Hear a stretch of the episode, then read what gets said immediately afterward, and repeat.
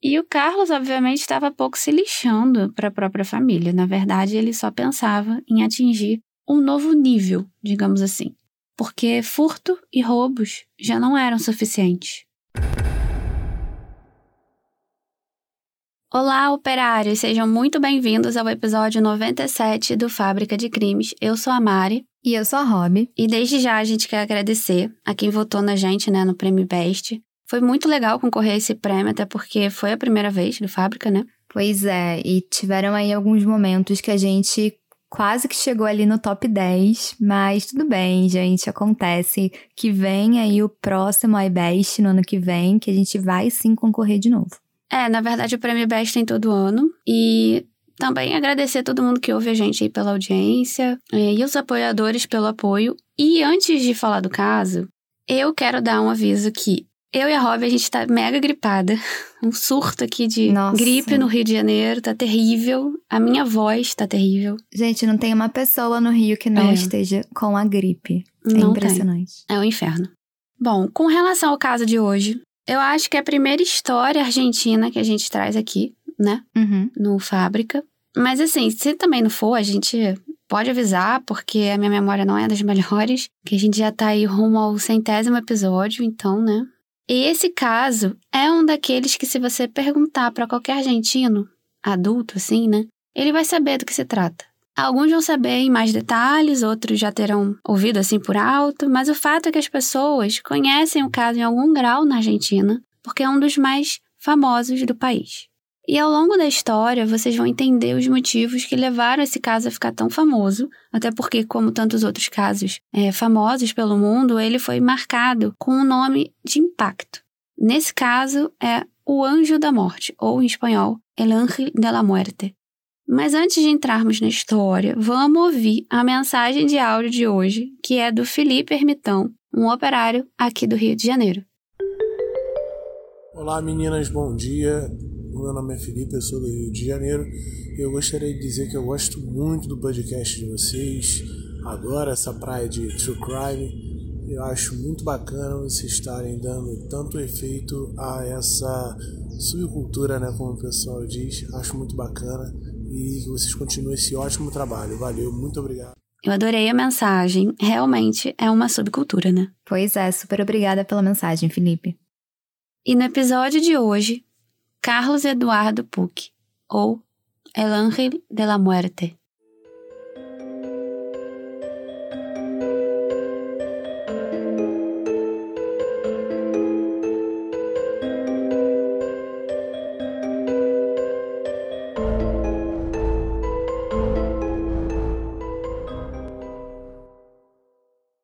Como a gente falou antes, esse caso conta a história de um dos assassinos mais conhecidos da Argentina e conta a história também daqueles que cruzaram o caminho dele. Logo depois da Segunda Guerra Mundial, a jovem alemã Josefa Ida Rabendack imigrou para a Argentina e foi lá que ela conheceu um rapaz chamado Vitor Elias Robledo Puck. O Vitor era de uma família rica e trabalhava como inspetor na General Motors. E o jovem casal logo se casou, se mudaram para Vicente Lopes, que é uma província de Buenos Aires. E por algum tempo, o sonho deles foi ter um filho. Quer dizer, algumas fontes dizem que o sonho era mais dela, da Ida, do que do Vitor. E por isso as tentativas frustradas deixavam a, a Ida sempre mais triste do que ele. Ela queria muito ser mãe, né? Já o Vitor não tinha assim tanta vontade de ser pai, mas aceitou a ideia. E segundo os médicos, a Ida não podia engravidar.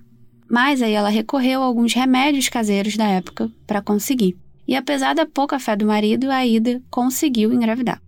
E de acordo com as pesquisas, existem duas possíveis datas para o nascimento desse filho dela. Algumas fontes dizem que ele nasceu em 19 de janeiro de 1952 e outras fontes dizem que foi dia 22. O fato é que, ou no dia 19 ou dia 22, Carlos Eduardo Robledo Puck nasceu. E desde pequeno, Carlos sempre foi considerado muito bonito. Era um bebê que chamava atenção. E a família, principalmente a mãe dele, sempre investiu muito na educação do Carlos. Desde muito novo, ele aprendeu a falar inglês, alemão, né, a língua nativa da mãe. E a Ida sempre foi muito religiosa ele costumava acompanhar a mãe na igreja todo domingo. Ele não gostava muito, né? Mas ele ia, se comportava bem porque ele era mais criança. Era muito mimado pela mãe e pela avó. Além de falar essas três línguas, ele também tocava muito bem piano, aprendeu a tocar ainda bem jovem. Ele era tipo um menino prodígio de uma família rica e ele tinha todas as oportunidades de estudo e de crescimento profissional na frente dele. E o hobby favorito do Carlos era brincar de cowboy, jogar futebol com alguns vizinhos ali da região de Vicente Lopes, mas alguns diziam que ele era um pouco antipático. Ele não gostava muito de perder, chegava a ser agressivo quando entrava em alguma discussão. Por isso ele tinha o um apelido de leite hervida, ou seja, leite fervido, porque ele estava sempre a ponto de explodir. Mas assim, eu imagino que é como se realmente ele tivesse tudo, né? Então ele era mimado em casa, então talvez ele tivesse ali dificuldade em lidar com opiniões que fossem contrárias, né, a dele. É, exatamente. E aí ele foi se mostrando um adolescente rebelde.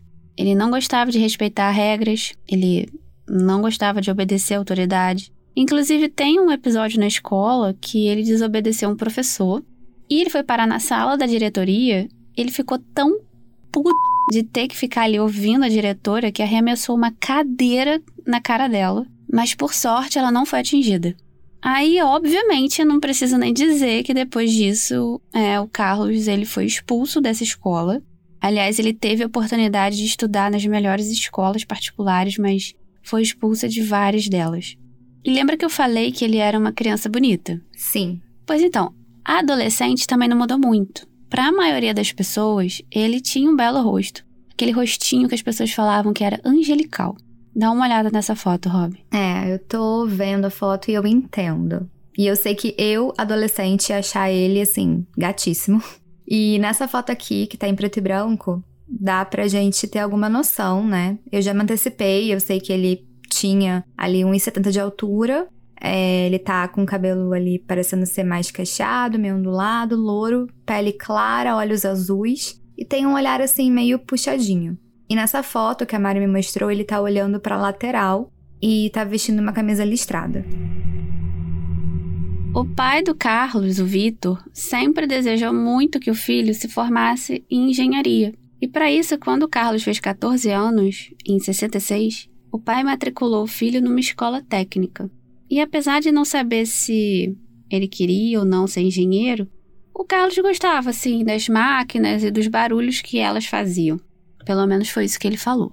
Com essa mesma idade, o Carlos teve seu primeiro contato com a morte de um ente querido. No caso, o seu avô, com quem ele passou por muitos bons momentos, né? E ele acompanhou o velório e a cerimônia de cremação do corpo em silêncio e aparentemente abalado. E com relação às amizades, infelizmente não tem assim grandes informações detalhadas sobre o ciclo de amizades, mas duas pessoas aparecem bastante nas pesquisas e a primeira delas é o Jorge Antônio Ibanez. Na escola, o Carlos conheceu esse menino, o Jorge, de 15 anos. Dá uma olhada nessa foto. Bom, essa foto também tá em preto e branco, mas dá pra ver que o Jorge, ele tinha um cabelo mais liso, preto até os ombros, mais ou menos, olhos castanhos, pele clara e vestia uma blusa branca de gola. E ele era mais alto que o Carlos, né? É. Ele tinha um comportamento parecido com o do Carlos. Ele também não obedecia a regra, era meio rebelde, gostava de desafiar os professores e os colegas. E adivinha só? Ele gostou e passou a admirar ele. Pois é, uma Sherlock aqui, né?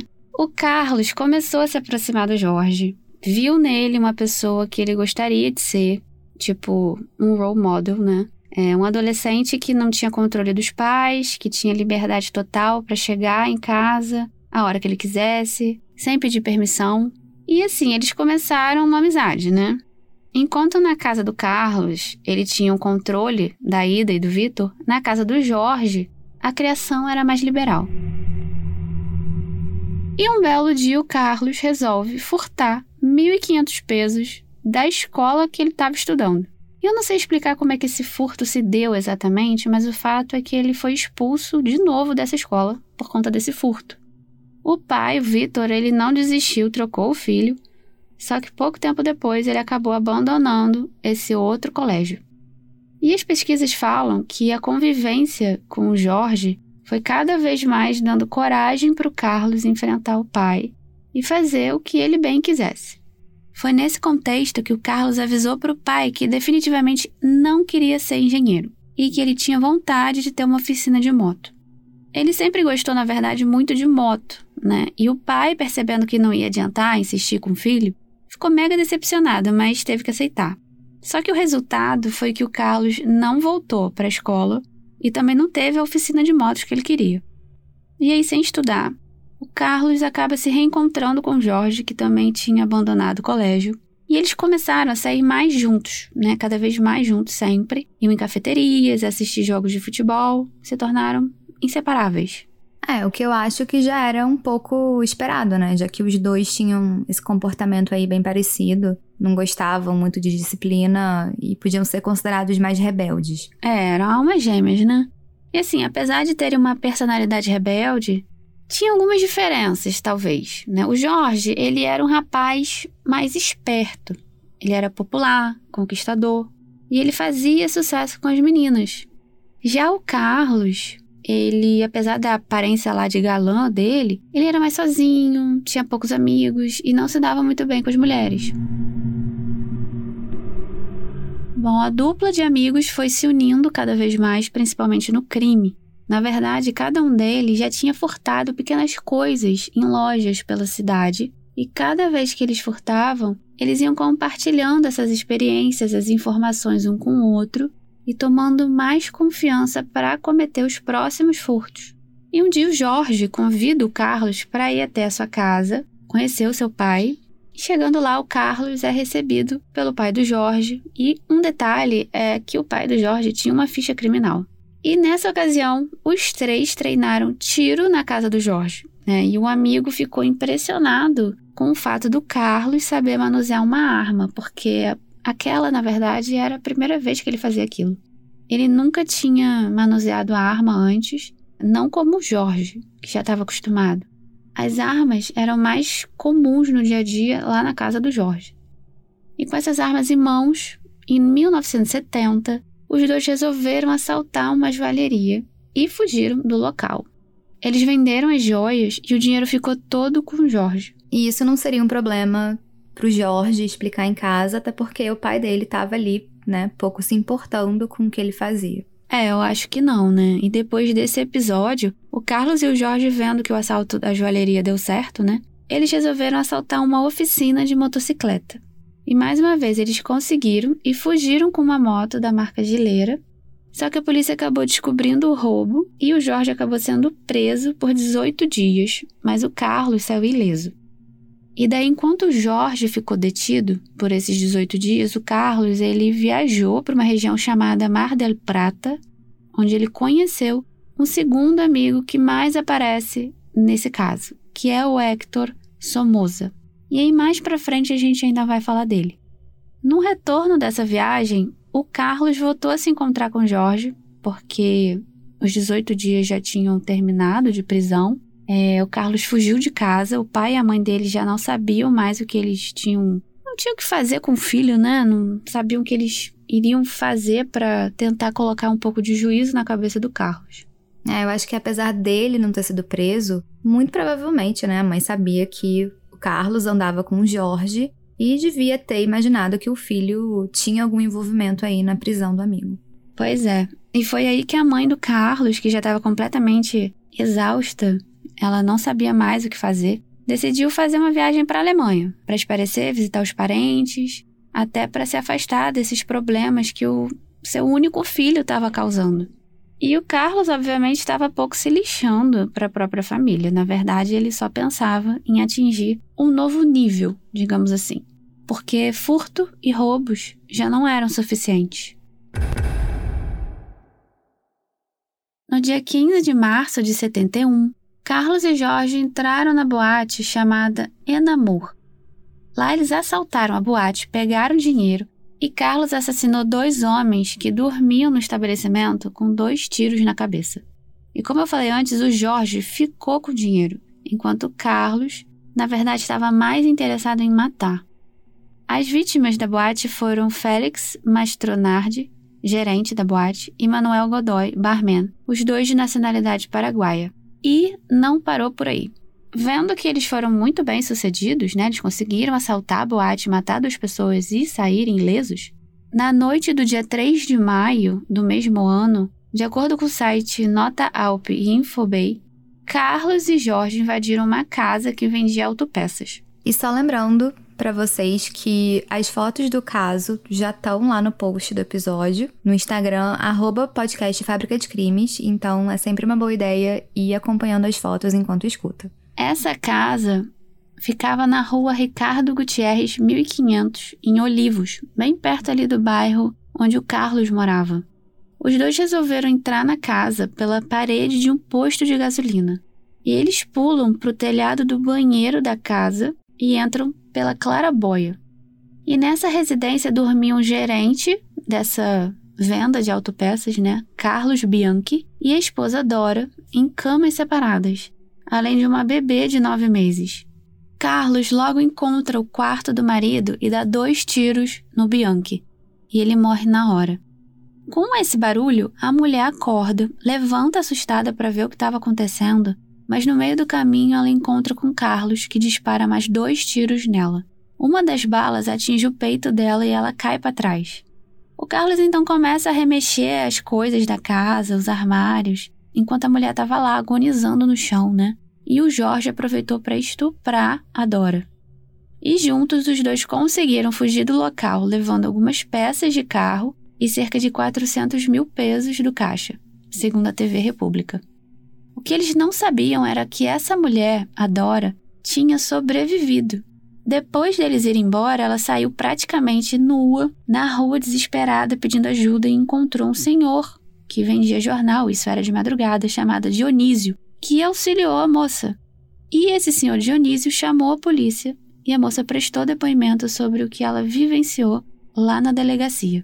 Carlos Eduardo Robledo Push y Jorge Ibáñez ascienden por esa escalera en una de las noches comprendidas entre el 6 y el 9 de mayo para penetrar luego por una claraboya existente en la otra punta de la terraza a dos pisos más abajo. Allí toman al encargado, Carlos Bianchi, para que les indique dónde se encontraba el dinero. Luego de indicado el sitio, del cual se llevaron una suma que oscila entre 300 y 500 mil pesos, mataron a Carlos Bianchi. Volvieron a la habitación donde lo habían despertado, dispararon contra la cuna de una niña de nueve meses de edad y también contra la mujer de Carlos Bianchi, a quien posteriormente se tiene entendido que Jorge Ibáñez intentó violar o violó. La mujer de Bianchi bajó desesperada a la calle, prácticamente desnuda, con huellas de la lucha que había entablado con su violador, y pidió auxilio a un señor Dionisio, que es uno de los encargados del puesto de diarios de aquí de Ricardo Gutiérrez y Avenida Maipú, quien se encontraba en la estación IPF aguardando la llegada de los periódicos.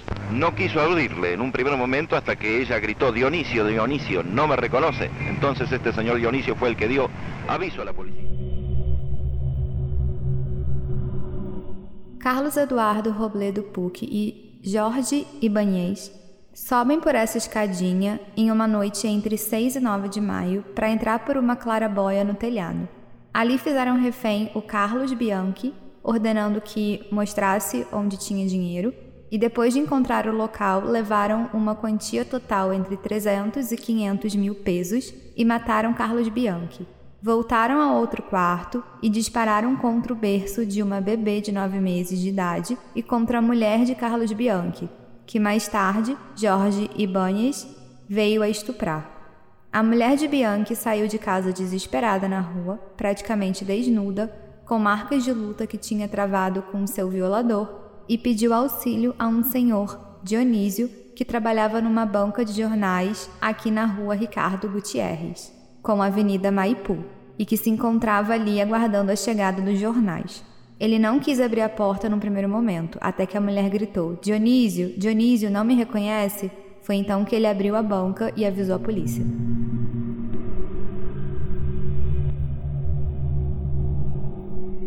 Depois desse crime, e quando eu digo depois, eu falo em um intervalo curtíssimo de 21 dias, os dois voltaram à ativa, mas eles voltaram com um integrante a mais. Como eu tinha falado antes, o Carlos, durante o tempo que o Jorge ficou preso, conheceu o tal Hector Somoza, de 17 anos. O Hector morava com a mãe e a irmã no bairro de Olivos e trabalhava na padaria da família. O Hector é apresentado pelo Carlos ao Jorge e digamos que os interesses dos três estavam bem alinhados. Tinha só um detalhe que o Jorge não foi muito com a cara do Hector, apesar do Carlos querer ele como sócio nos crimes. Há interesses mórbidos, claro. Ah, com certeza. E eu juro que eu tentei encontrar uma foto desse Hector para Rob escrever, mas eu realmente não localizei nenhuma imagem dele. E no dia 24 de maio, o Carlos e o Jorge resolvem invadir um supermercado em Olivos, e apesar do Hector não ter ido com eles nesse novo assalto, foi ele quem emprestou a arma do crime para a dupla. Eles planejaram entrar no supermercado de uma forma sorrateira, tentando não fazer muito barulho. E de acordo com o Infobay, o Carlos leva um pé de cabra e uma corda de nylon, e eles entram pelo teto do mercado, descendo por essa corda. E aí, enquanto o Carlos fazia o trabalho sujo, o Jorge ficava ali de guarda. Só que eles acabam esbarrando em prateleiras e fazem muito barulho, porque estava tudo muito escuro, né? E eles não sabiam, mas no mercado tinha um funcionário trabalhando como vigia noturno, o Juan Scatone, que ouviu esses barulhos e acabou se tornando mais uma vítima. E assim, o mais bizarro é que com o corpo do Juan no chão, eles pegaram uma garrafa de uísque, brindaram no meio do escuro, né? e saíram do local levando 5 milhões de pesos, né, que roubaram lá do caixa, e isso daria hoje o quê? Uns 107 mil reais.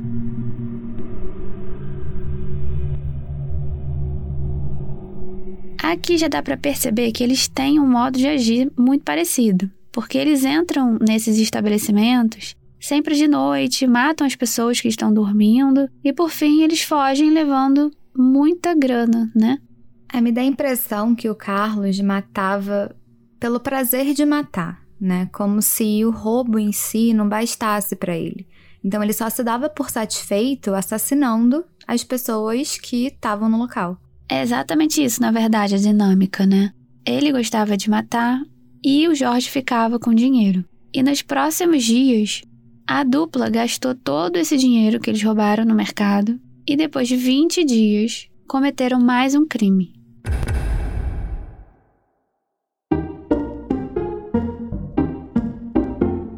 Olá, operário!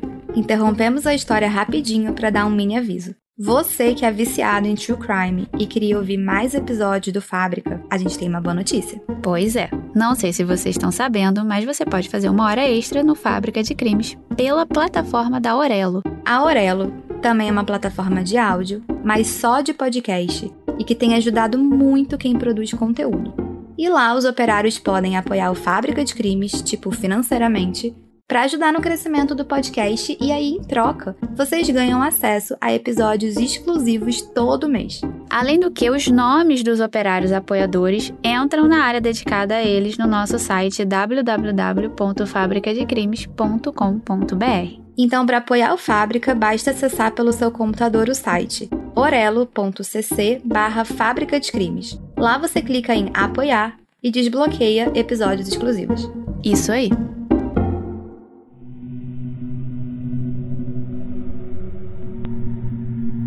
E aí percebe-se, né, que os crimes foram escalando na vida do Carlos e do Jorge. Começaram com pequenos furtos, depois roubos, assassinatos e estupros. A emoção de matar, então, ficava mais por conta do Carlos, como a Robbie percebeu, do que com Jorge, mas mesmo assim, os dois eram parceiros nessa vida criminosa. E no dia 13 de junho de 71, o Jorge resolveu ir de encontro a uma moça que há tempos estava de olho, a Virgínia Rodrigues, de 16 anos. Eles costumavam frequentar a mesma boate em Olivos, a Virgínia e o Jorge. E estava dirigindo um carro roubado. O Carlos acompanhava ele no banco carona. Quando eles encontraram a Virgínia saindo de uma festa, o Carlos sai do carro, aponta uma arma para ela e obriga a menina a entrar no carro. Eles então percorrem uma estrada, param o carro num local bem afastado e bem deserto. E nisso, o Jorge vai para o banco de trás, onde a Virgínia estava, pede que o Carlos saia do carro e estupra a moça enquanto o Carlos espera sentado do lado de fora. E quando o Jorge termina de abusar dela, ele fala assim: ó, vai embora, começa a correr. Ela, desesperada, sai do carro, começa a correr e quando a moça estava bem longe, o Jorge pede que Carlos mate ela. Então, Carlos dispara cinco tiros pelas costas. Depois de ver que ela tinha morrido, Carlos se aproxima do corpo da Virgínia para fazer uma revista e leva 1.200 pesos que estavam no bolso da calça dela. E depois de fugir desse local, eles acabam batendo esse carro numa placa na estrada e o carro simplesmente enguiça e eles abandonam o veículo por ali mesmo. No dia 24 de junho, 11 dias depois do último crime, eles colocaram um olho numa modelo de 23 anos chamada Ana Maria Dinardo. A Ana tinha ido até um bar onde o namorado trabalhava como garçom. E aí ela passou algum tempo lá dentro e tal, e quando saiu do bar, ela foi abordada pela dupla que rendeu a Ana da mesma forma que fizeram com a Virgínia. Até o percurso que eles fizeram com um carro novo foi o mesmo. Na verdade, o Jorge tinha a intenção de cometer mais um estupro, né? E a vítima da vez acabou sendo a Ana. E dentro do carro, ela resistiu bastante. O Jorge acabou desistindo desse abuso e não chegou a estuprar a Ana Maria. Ela foi jogada para fora do carro em movimento, quase sem roupa, e a mando do Jorge, o Carlos atirou sete vezes pelas costas dela enquanto ela corria. O Carlos se aproximou do corpo da vítima, levou cinco mil pesos e um isqueiro e antes de entrar no carro de volta para fugir, ele ainda deu mais um tiro na mão da Ana. Ou seja, esses crimes foram praticamente iguais, né? Com a diferença que com a Virgínia ele conseguiu, infelizmente, estuprar. É, exatamente. Cada um tinha o seu papel. O Jorge passou a estuprar né? E Carlos roubava matava, mas essa acabou sendo a última participação do Jorge nos crimes. Isso porque no dia 5 de agosto, Carlos e o Jorge circulavam com o carro do pai do Carlos por uma avenida bastante movimentada, em alta velocidade, quando eles se envolvem em um acidente grave. Eles bateram num outro carro. E assim, o Carlos, que estava dirigindo, não sofreu nenhum dano físico só alguns arranhões, mas o Jorge, que estava no banco de passageiro, ficou bem ferido e acabou morrendo na hora. Nesse momento, Carlos não pensou duas vezes. Ele pegou os documentos do Jorge, que estavam no bolso da calça, e meteu o pé. E nesse ponto do caso, muito se especula que aquele acidente, na verdade, não foi um acidente. Porque o Carlos teria planejado aquilo tudo justamente para matar o Jorge. Mas por que, que o Carlos mataria o amigo e parceiro de crime? Então, há rumores, não sei se isso realmente procede, mas o que se fala é que o Carlos era apaixonado pelo Jorge. Mas como o Jorge não correspondia, porque ele gostava de mulher, gostava de estuprar as moças e tal, Carlos preferiu matar ele. E essa hipótese acabou surgindo porque os conhecidos diziam que o Carlos tinha ciúmes do Jorge. E ele também não foi ao enterro dele, né, do amigo, com a desculpa de que estava com o braço enfaixado e muito dolorido. Bom, depois da morte do Jorge, o Carlos voltou a estudar, ou pelo menos passou a ideia de que estava né, estudando, e ganhou um carro esportivo da mãe, o carro do ano, né, que foi avaliado aí em 3 milhões de pesos. E houve uma outra repercussão na compra desse carro, porque alguns diziam que esse dinheiro usado pela mãe para comprar foi o dinheiro dos roubos do Carlos Jorge que ela sabia, mas que ela passava pano, mas isso não é confirmado. Só que em novembro do mesmo ano, de 71, o Carlos volta a se encontrar com Hector Somoza. E no dia 15 de novembro, o Hector conseguiu mais dois revólveres e os dois resolveram invadir um supermercado de novo, entrando pelo teto com a ajuda de uma mangueira de plástico para descer. E como todas as outras invasões, né, é, já era de noite, estava tudo escuro. Eles começaram a vasculhar o local para ver se conseguiam encontrar dinheiro nos caixas para roubar. Eles ficaram um tempão procurando, mas não encontraram nada. Os caixas estavam todos vazios. O Carlos ficou bem furioso, né? Saiu abrindo várias portas que tem dentro do supermercado para ver se encontrava o cofre, mas acabou encontrando com Raul Del Bene, o vigia do estabelecimento que dormia em um dos quartos. Aí eu até já imagino o que aconteceu, né? Não é muito difícil de prever porque a gente já viu essa mesma história nas outras invasões. Pois é, o Raul acorda, levanta para ver o que, que é e o Carlos atira nele. E aí, depois desse assassinato, eles continuam procurando pelo dinheiro, mas realmente não encontraram. Por isso, eles tinham que partir para a próxima invasão. Dois dias depois, no dia 17, o Carlos e o Hector invadiram uma concessionária e conseguiram roubar 90 mil pesos. E mais uma vez apareceu um vigia noturno, Juan Carlos Rosas, no caminho e, enfim, foi assassinado pelo Carlos de novo. E para o Carlos, esse valor de 90 mil pesos não era alto o suficiente. Ele começou a olhar torto para o próprio Hector, estava com ele, se lembrando da época dos crimes com Jorge, que sempre renderam mais grana. E uma semana depois, no dia 25, eles invadiram outra concessionária, a mesma que a mãe, na verdade, deu para o Carlos, e armados eles entraram na sala onde dormia o vigia Bienvenido Serapio Ferrini, e o Hector acerta um tiro nele e o Carlos mais dois. Eles conseguiram abrir o cofre e levaram um milhão de pesos. Fugiram do local com o carro da concessionária e abandonaram logo em seguida. No dia 3 de fevereiro de 72, no outro ano, a dupla continua praticando crimes novos. Eles invadiram uma loja de ferragens com uma moto roubada, assassinaram o vigia, Manuel Acevedo, de 58 anos, com dois tiros. Tentaram abrir o cofre com as chaves que estavam lá, né, mas nenhuma funcionava. Então eles tiveram uma outra ideia: abrir com maçarico. Enquanto Hector ficou encarregado de maçaricar o cofre, o Carlos aguardava no corredor vigiando a porta em caso de alguém aparecer. E sem conseguir abrir o cofre, o Hector voltou ao local onde estava o Carlos, que se assustou e atirou no Hector, que morreu na hora.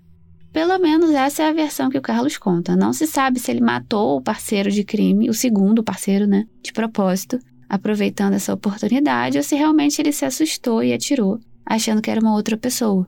Para que os investigadores não conseguissem reconhecer o corpo do Hector, o Carlos pegou o maçarico, queimou todo o rosto dele, queimou as mãos, principalmente as digitais do Hector, e depois, ainda com o maçarico, ele conseguiu abrir o cofre sozinho. Pegou todo o dinheiro que estava lá e fugiu com uma moto. Mas uma coisa inesperada aconteceu. É encontrado no bolso da calça do Hector o documento de identidade do Carlos Puck e isso ele não tinha previsto. E com a identificação dele em mãos, a polícia vai até a casa do Carlos antes mesmo dele chegar com a moto e ele é levado para a delegacia, onde confessou todos os seus crimes. E tem várias fotos desse momento, né, que ele é levado algemado para a delegacia. Eu botei uma aqui para Rob escrever. Essa é uma foto em preto e branco e a gente vê o Carlos vestindo uma blusa listrada, um casaco preto e algemado entre dois policiais. Depois de todo esse auê, por causa da aparência angelical, porque teve um auê, né? Meu Deus, um assassino bonito sendo preso. Ele ficou conhecido como El Ángel de la Muerte, ou o Anjo da Morte. Depois da prisão, ele foi transferido para uma unidade em La Plata, de onde, em 8 de julho de 73, ele fugiu com a ajuda de outro preso e viajou de ônibus até Olivos. E quando a mãe dele soube que o Carlos tinha sido preso, na época ela tentou tirar a própria vida, mas ela não conseguiu. O pai, Victor, também ficou devastado, mas ele não fez questão nenhuma de visitar o filho no presídio. O casal Aida e o Victor ficou conhecido então como os pais da fera. E o pai tinha bons motivos para não visitar o Carlos. Nos anos 80, o próprio filho escreveu para ele uma carta de dentro da cadeia dizendo o seguinte: A primeira coisa que eu vou fazer quando sair daqui é matar você. Pode ir pensando em como vai fazer para me deter. É, mas como explicar esse comportamento dele, né? Já que ele teve uma infância considerada normal, os pais davam atenção, nunca agrediram ele, davam tudo do bom e do melhor. Eles inclusive faziam todas as vontades dele, mesmo sabendo que ele aprontava pra caramba. E isso, na verdade, é bem contrastante com a infância dos outros assassinos em série que a gente vê por aí, né? Então, de início, ele era apenas um menino rebelde que não gostava de obedecer regras, mas isso foi aumentando, foi escalando e acabou ele mesmo se tornando um assassino em série. É, e foi um dos mais famosos, né, da Argentina. Existe fonte até que cita ele sendo um psicopata diagnosticado em grau mais severo mesmo, dele ter essa personalidade. E talvez essa seja uma das explicações. Na prisão, ele foi examinado por psiquiatra forense e um dos comentários do psiquiatra foi que ele era dono de uma agressividade incontrolável e desprovido de sentimento de culpa. E ele passou os primeiros anos de prisão em centros psiquiátricos e em 77, o Carlos foi transferido para o pavilhão exclusivo para detentos homossexuais porque ele mesmo pediu, apesar de curiosamente ter passado longos anos falando muito mal de homens homossexuais. A pena que ele recebeu foi perpétua por diversos crimes, entre eles 11 homicídios, uma tentativa de homicídio, 17 roubos, furtos, etc. No final do julgamento, o Carlos falou uma frase que chocou todo mundo que estava ali ouvindo. Um dia eu vou sair daqui e vou matar todos. Depois da condenação, ele foi levado para uma prisão em Sierra Chica, onde cumpriu 36 anos de pena, passando os próximos 15 numa outra prisão em Olmos, na cidade de La Plata. Em julho de 2000, o Carlos se tornou elegível para liberdade condicional, mas esse pedido só foi apresentado em 2008 e foi negado pelo juiz. A gente colocou uma foto do Carlos mais atual lá no post, ele tá muito diferente, tá totalmente calvo, mais envelhecido. E nos anos de 2008, 2011, 2013 e 2016, Carlos pediu para ser libertado, se declarando inocente e com problemas de saúde. Ele chegou até a enviar uma carta para o juiz que cuidava do caso, criticando o sistema carcerário, se comparou a Nelson Mandela e até reclamou da ditadura. Em outra carta, ele disse que se fosse solto, mataria a Cristina Kirchner. Isso porque ele ainda queria ser solto, né? Totalmente fora da caixinha. A mãe dele chegou a ser internada em um hospital psiquiátrico, né? E para finalizar aqui, o pai acabou morrendo em 2005, a mãe morreu antes, em 93. E curiosamente, em fevereiro desse ano, Carlos se tornou o detento que está mais tempo preso na Argentina. Bom, operários, esse foi o caso de hoje. Eu acho que essa história é a prova de que, mesmo nascendo numa família boa, com boas condições financeiras, que deu amor, atenção, carinho, não necessariamente vai fazer de você uma boa pessoa, né? Quando você já nasce aí com potencial para o mal, digamos assim. Exatamente. E lembrando aqui que todas as fotos estão lá no Instagram do Fábrica, o arroba podcast Fábrica de Crimes, e que tem episódios novos todos os dias 1 e 15 do mês, em todas as plataformas de áudio, e episódios extras exclusivos para apoiadores da plataforma Orelo. Isso aí.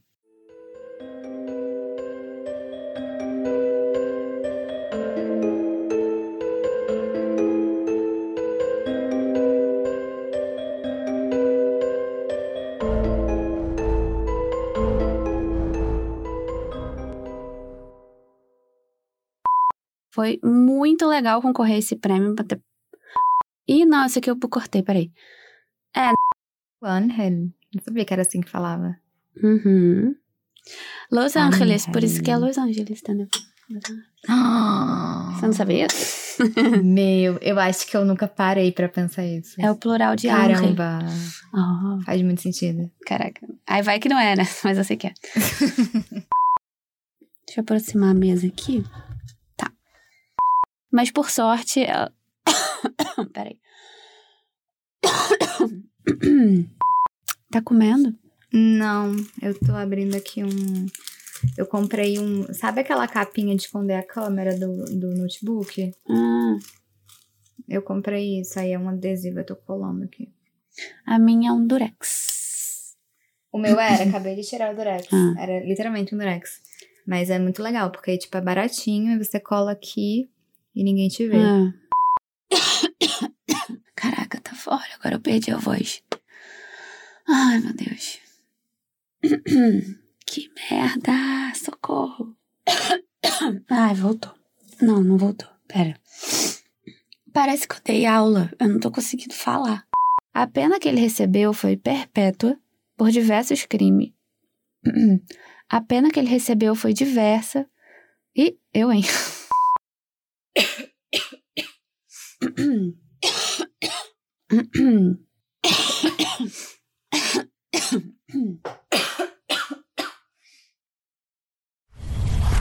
Este podcast foi editado por Vitor Assis.